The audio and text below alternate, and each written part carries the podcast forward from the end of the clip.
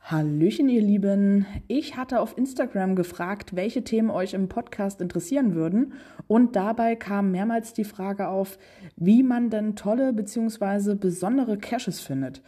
Ja, die Beantwortung der Frage ist eigentlich recht simpel. Stichwort Filtereinstellungen. Auf der Webanwendung von geocaching.com und auch bei CGeo und ich denke mal auch bei anderen Geocaching-Apps hat man die Möglichkeit, nach verschiedenen Kriterien zu filtern. So kann man da zum Beispiel eine Mindestanzahl von Favoritenpunkten angeben und auch nach Attributen filtern.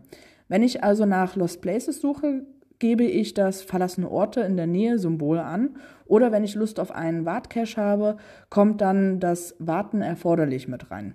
Ja, und so kommt man dann ganz schnell an Dosen, die perfekt auf einen zugeschnitten sind. Aber natürlich ist dies nicht alles. Ich halte auch im Netz und auf Events Augen und Ohren offen und speichere mir GC-Empfehlungen auf einer Liste ab, um diese dann später einmal zu besuchen. Ihr seht also, vor allem Attribute sind gar nicht so unnütz, wie sie manchmal vielleicht scheinen, sondern sind für viele ausschlaggebend für die Planung.